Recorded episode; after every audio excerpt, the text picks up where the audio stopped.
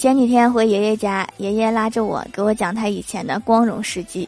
爷爷说，以前有个小混混打架，他让我帮忙，我冲上去就揪住对面带头的大哥，然后一顿暴打。他们那伙十多人愣是没敢动。我对爷爷崇拜的不得了，我就问老爸是不是真的。老爸狠狠地吸了一口烟，说是真的。那次我高中和人约架，我叫了十个人来，对面叫了你爷爷来。打架还带叫家长的，还是对方的家长不讲武德。